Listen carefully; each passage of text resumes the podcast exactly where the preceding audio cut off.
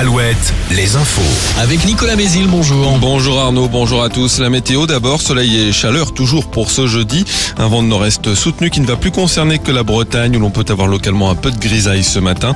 Et des nuages vont atteindre la Gironde, le Poitou-Charentes et le Limousin en fin de journée pourront donner quelques averses, voire de l'orage. Cette instabilité pousse la chaleur un peu plus au nord, 21 à 28 degrés au nord de la Loire, 26 à 30 plus au sud et la barre des 30 degrés qui sera même atteinte dans la région nantaise. À partir d'aujourd'hui, Météo France publie tous les jours une météo des forêts, une carte qui reprend le principe de la carte de vigilance, mais qui indique le risque d'incendie de forêt dans chacun des départements.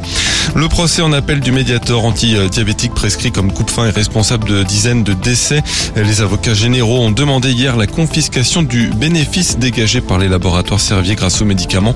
Ça représente la somme de 182 millions d'euros, en plus d'une amende de 13 millions et demi d'euros. C'est bien plus que les 2,7 millions prononcés en première instance. 50 prisons dont deux fermes ont été requis également contre l'ex-directeur général Jean-Michel Seta. Encore quelques heures pour déclarer vos revenus en ligne si vous habitez un département euh, numéroté entre 20 et 54. Ça concerne entre autres la Creuse, le Finistère, la Loire-Atlantique, le Maine-et-Loire et la Mayenne. Les départements numérotés 55 et plus sont jusqu'à jeudi prochain.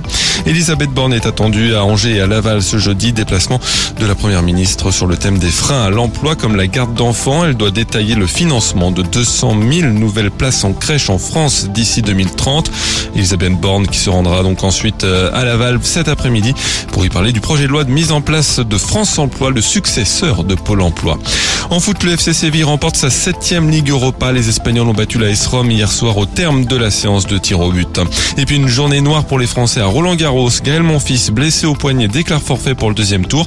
Un deuxième tour que n'ont pas franchi hier Léolia Jean-Jean, Caroline Garcia, Hugo Humbert, Lucas Pouille, Lucas Van Haché et Corentin Moutet. Trois bleus sont encore en lice et jouent ce jeudi. Diane Paris, Océane Dodin et Arthur Rinderknecht.